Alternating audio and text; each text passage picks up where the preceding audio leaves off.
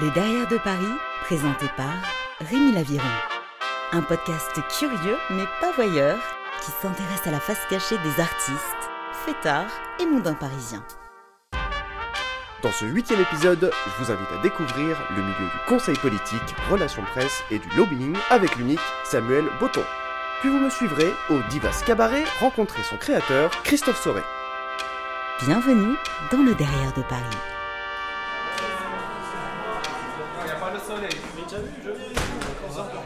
Bonsoir. Ça va, tiens, on t'es- pas prêt, hein Là, tu veux lâcher un Dimitri Payet, c'est maintenant. J'étais stressé. Eh, voilà. Comment ça va? Ça va bien et toi? Bah écoute, ça va nickel, voilà, J'étais attendu à ce que je vois. On t'a fait servir un Ricard, il était euh, hyper chaud. Donc Ah. nous on a embrayé quand je lui ai dit il y a le derrière de Paris qui vient. Il m'a dit comment à Marseille, ils viennent ici tout. Je lui ai dit voilà, on, on a délocalisé chez toi. Oui, parce qu'alors, t'es le premier invité à convier le derrière de Paris dans un resto marseillais. Mais parce que je suis Marseillais. Ouais. Parce que je trouve ça euh, formidable. Parce que moi, Paris, ça fait quoi? Ça fait 8 ans que je suis là. Je m'y suis fait. Euh, ça ça n'enlève rien au fait que vous, vous ayez un club euh, en bois, pour ne dire que ça. Mais non, sur le reste, ouais, Paris, c'est une ville fantastique. Et d'avoir euh, chez Jackie, tu vois, ce petit côté un peu Marseille avec des plats typiquement marseillais, parce que pour le coup, ils font euh, une classique de Marseille. C'est la moite-moite, donc moitié euh, fromage, moitié anchois. Et euh, quand c'est de Marseille, voilà, ils font la pâte fine, donc euh, c'est ce qui se rapproche le plus de chez moi. Va trouver une vraie pizza à Paris, ça n'existe pas. Ça, c'est pas faux. Ça, au moins, là, t'es la plus-value, je suis d'accord. Effectivement, toi, t'as commencé dans le conseil politique à Marseille. À Marseille, mais j'ai fait beaucoup de choses à Marseille. J'ai été, j'ai été journaliste brièvement, j'ai fait euh, du conseil, j'étais engagé en politique. Ça, j'ai commencé jeune. Et puis, euh, puis après, il fallait grandir. Et grandir à Marseille, c'est compliqué parce que euh, quand tu as 22 ans et qu'à 22 ans, tu as déjà accès à à peu près tous les maires de secteur, quand tu fais un sujet, ben, tu galères pas trop et voilà. Tu te dis soit je continue là-dedans mais je vais pas me faire mal, soit je, je- je vais voir une autre ville un peu plus violente. Et on va diversifier. Bah, la ville violente, c'était Paris. Ça, ça a été dur hein, au début, c'est-à-dire euh, voilà, là, quand tu arrives à Paris, que tu gagnes, euh, tu gagnes quoi? Tu gagnes 800, 900 euros par mois, que le logement déjà c'est 650, 700, voilà. Et puis après, bâtir une carrière, ça se fait pas en 5 minutes. Moi, ça, ça a pris du temps, ça a été du travail, ça a été dur, ça a été long. Puis après, il y a toujours une bascule où, euh, voilà. Concernant ce conseil politique, ils sont vraiment à l'écoute, euh, les politiques? Ça dépend lesquels. Ça dépend lesquels. Il y en a euh, te disent oui, oui, oui, mais ils s'en battent les couilles et ils font les choses comme ils le veulent. Comme ils le veulent. Il y en a qui sont à l'écoute. Et, euh, et avec cela, tu peux commencer à envisager quelque chose, mais après, tout dépend aussi du contexte et euh, la situation dans laquelle tu te trouves. Mais globalement, quand tu fais de la politique, tu fais de la politique euh, par ego et pour la conquête du pouvoir. Donc, à un moment, c'est entre guillemets, tu peux avoir confiance en personne, c'est toi qui décides et toi seul. Donc ça résonne beaucoup comme ça. Et c'est un milieu très dur et très particulier euh, d'un point de vue moral. Il faut être un, faut, faut accepter et revendiquer le fait d'être euh, d'être pourri jusqu'à la moelle dans 90% des cas. C'est comme ça. Quand, quand je dis pourri jusqu'à la moelle, je parle pas seulement de notion euh, de détournement de fond ou quoi. Le propos est en dehors de ça. Le propos, il est dans ce que tu es humainement, dans ton rapport aux autres, dans ton rapport à la citoyenneté, dans euh, ton rapport à l'exercice de la politique. Et tu notes que je dis l'exercice de la politique et non pas du pouvoir. Euh, le- pouvoir, il doit, être, euh, il doit être ailleurs. Il est dans les urnes, il est, il est aux citoyens, mais il n'est pas aux politiques. C'est donc ensuite à Paris que tu ouvres ta boîte de conseil, stratégie, management et lobbying. Mais alors, comment tu définis ton travail? Alors déjà, euh, j'ai- pas monté euh, Step Conseil en arrivant directement à Paris. Ça m'a pris 8 ans. Euh, ça a été des passages par ailleurs. Euh, donc moi j'avais commencé, j'étais passé par l'Assemblée nationale. Euh, j'avais été journaliste d'investigation en arrivant à Paris la première année. Euh, donc derrière Assemblée, j'ai fait un passage par le service des sports de France Télé comme euh, conseiller attaché de presse. Euh, après j'ai découvert les gouvernements sud-américains, c'était euh, très particulier. Et après, euh, En quoi en, euh, c'est dans la méthodologie de travail, c'est-à-dire que euh, il n'y avait pas une vraie considération du travail euh, de l'agence où j'étais, c'est-à-dire il me disait organiser un voyage de presse pour la Colombie, on veut Vogue, Vanity Fair et, euh, et je sais pas qui. Et le voyage, c'est dans une semaine. Donc toi, tu te sors les doigts du cul, tu vas sortir Vogue, Vanity Fair et Le Monde. Et 24 heures avant le départ, on te dit bon, bah, c'est annulé. Et toi, tu as les trois journalistes les plus, les plus cotés de, de la place de Paris, tu dois aller leur annoncer ça, c'est gonflant. Donc après, je suis parti. J'ai rejoint le monde des agences euh, traditionnelles parisiens. Donc j'ai attaqué euh, chez Kingcom, qui est euh, un magnifique centre de formation. Après, j'ai basculé chez GNG, et puis chez GNG, il a fallu prendre mon envol, et, puis à un moment, ben, step conseil. Voilà, par la force des choses, à force d'entendre, monte ton truc, fais ton truc. Moi, base, je suis un, immense branleur, et je voulais pas ça. Moi, c'était, ouais, le but, c'était euh, de faire tous les branleurs que j'ai pu côtoyer dans ma vie, euh, dans ma vie professionnelle. C'était sur un malentendu de décrocher un poste à haute, responsabilité dans une belle boîte. Euh, DG, DGA dans un truc existant, faire ma vie, prendre un salaire. L'entrepreneuriat, j'avais pas le goût de ça. Je l'ai eu par la force des choses et je l'ai eu par esprit de compétition. Est-ce que ça fonctionne du coup aujourd'hui? Fais ça, euh, je parlais de l'ego des politiques, je peux parler de l'ego des communicants. On a un boulard comme ça. Tous, hein, à partir du moment où on fait, on fait ce métier à un certain niveau, euh, tu parles, moi pour ma part, je parle à des artistes, à des dirigeants, euh, certains avec des profils très différents et beaucoup plus impulsifs que d'autres. Je me retrouve, je, je dois régler des situations compliquées, je fais de la crise, donc quand tu arrives, alors c'était encore plus vrai il y a 3-4 ans, tu vois que tu as entre 26 et 30 ans, et que tu arrives face à des mecs qui ont euh, 40, 50 balais ou des caractères très affirmés et à qui personne n'a jamais dit non, ben toi tu te retrouves et euh, tout con comme tu es, tu le sais que tu es un bonnet. Hein. C'est-à-dire moi au fond de moi je, je savais que tout ça n'était qu'illusion, que j'étais un vrai escroc, mais euh, je suis là, ne vous inquiétez pas, tout va bien se passer. Et il fallait faire en sorte de faire comme ça. Donc voilà, je te renvoie une référence à un épisode de Camelot avec Jules César sur euh, faire semblant pour avoir le costume. Et euh, tu deviens un grand chef quand tu te, tu te bats pour la dignité des faibles. C'est ce que j'ai à peu près essayé de faire hein, tout au long de ma carrière pro. J'ai une question au sujet du lobbying.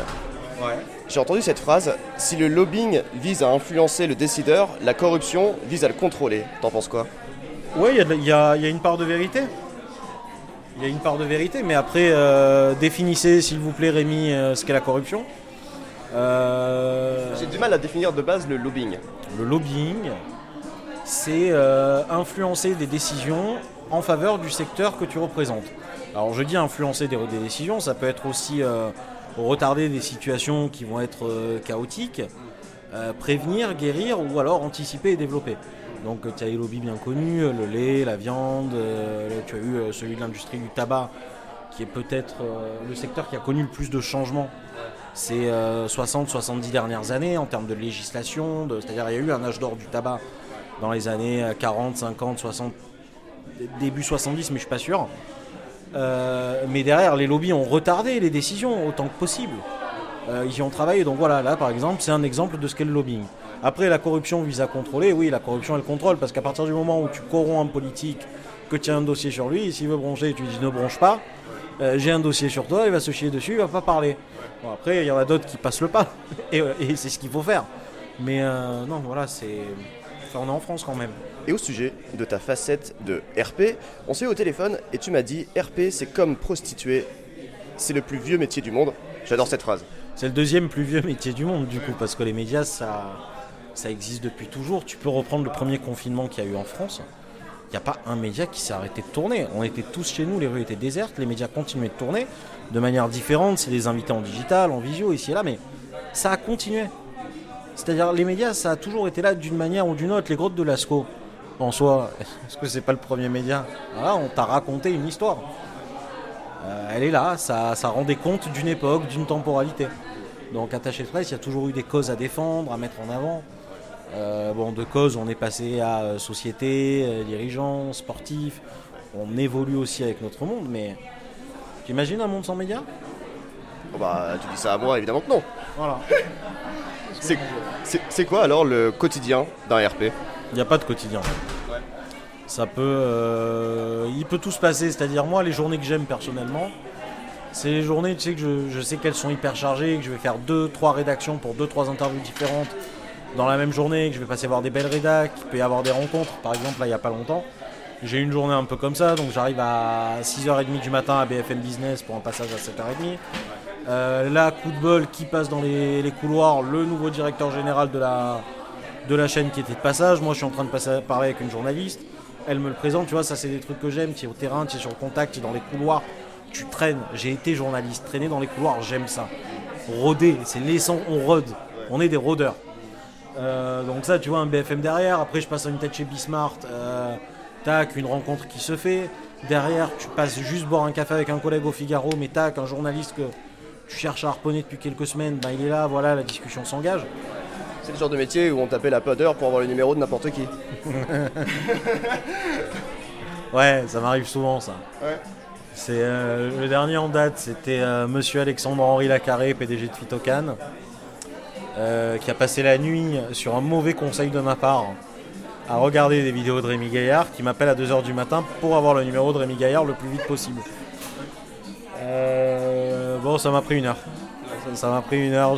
J'ai eu du cul, j'avais un contact qui était réveillé, qui lui l'avait. J'ai dû lui expliquer plus ou moins ce qui se passait, mais voilà, c'est des choses, on te demande ça. Des fois, on vient, on te dit Ah ben tiens, organise-moi une collecte de jouets. Euh, il faut que ça aille vite, on a trois jours. Euh, les producteurs parisiens de, de chaîne qui aiment bien me dire Attends, j'ai un désistement, trouve-moi quelqu'un, s'il te plaît, sauve-moi le truc. Et puis après, les demandes incongrues euh, de clients qui, euh, qui ont des demandes de plus en plus élevées euh, d'un point de vue médiatique, je trouve. La génération startup et place la barre assez haute. Mais c'est pas plus mal, hein. Ça nous force à être créatifs et à nous dépasser. Qu'est-ce que je peux alors, mon cher Samuel, te souhaiter pour la suite? Tu vois, le comptoir il est pas en bois. J'aurais voulu. euh, je voulais toucher du bois. On touche du bois, non, mais voilà, que, que ça continue. C'est euh, c'est un travail de plusieurs années. Il y a encore plusieurs années qui, qui m'attendent et qui attendent ces conseils. Ouais. Puis après, il faut prendre les choses avec du recul et une par une et comme elles viennent. C'est ça le plus important. C'est. euh, Moi, j'ai jamais rien choisi dans ma vie. Je me suis toujours retrouvé euh, devant le fait accompli. Après, là où je suis bon et pourquoi je fais ce métier, c'est que même au dos du même dos au mur, je suis capable de rebondir en un quart de seconde et de m'adapter. Parce que tu apprends les situations, tu commences à avoir des réflexes. Donc voilà, bah on va continuer comme ça, prendre les choses comme elles viennent. Merci beaucoup, Samuel. J'ai profité qu'il ne soit pas trop tard pour filer au Diva Cabaret avant son ouverture. Euh, je vais rencontrer son créateur Christophe afin de découvrir ce lieu atypique. À bientôt, Samuel. Je, à bientôt. Et euh, s'ils cherchent un, un mannequin pour leur magazine, euh, j'ai pas le physique de l'emploi, mais je, pense que j'ai un physique qui correspond à certaines cibles, ça peut le faire. J'en reparlerai. Shuttle.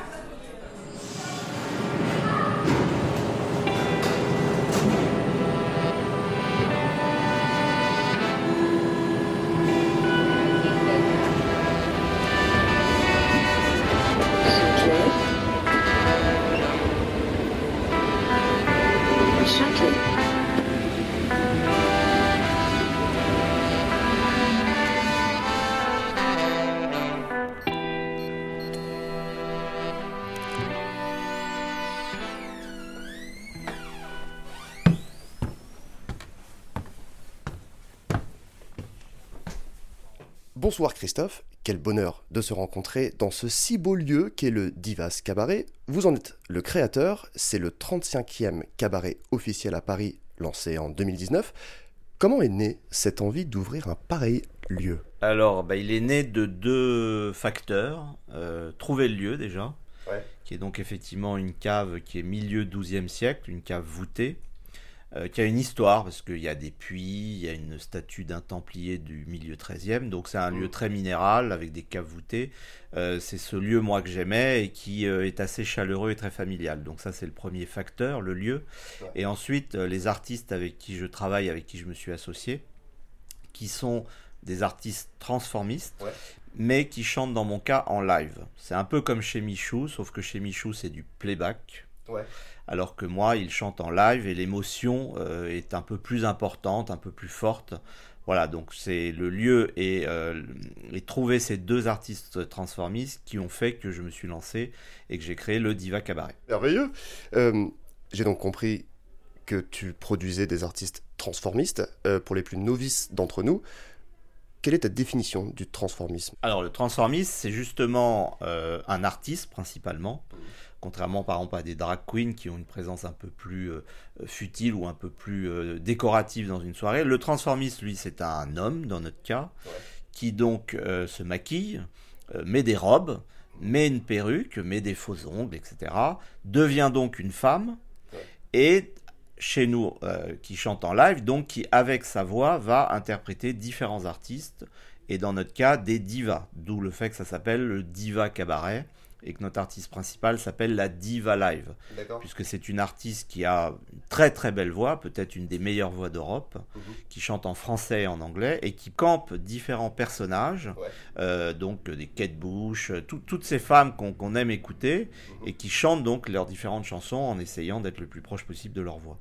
Comment ça t'est venu l'idée de s'intéresser euh, aux transformistes? Alors moi j'ai euh, dans mes autres activités euh, un groupe de presse. On est leader de la presse gay en France avec quatre magazines. Donc on a toujours traité des sujets autour du transformisme. Et j'ai donc grâce à différents articles, différents voyages, rencontré pas mal d'artistes en Europe mhm. pour justement choisir deux d'entre eux que j'ai rencontrés à Bruxelles qui à l'époque se produisait dans un cabaret qui s'appelle la Boule Rouge, et qui par leur talent euh, m'ont incité à, euh, à venir, à leur proposer de faire une association et à lancer ce cabaret.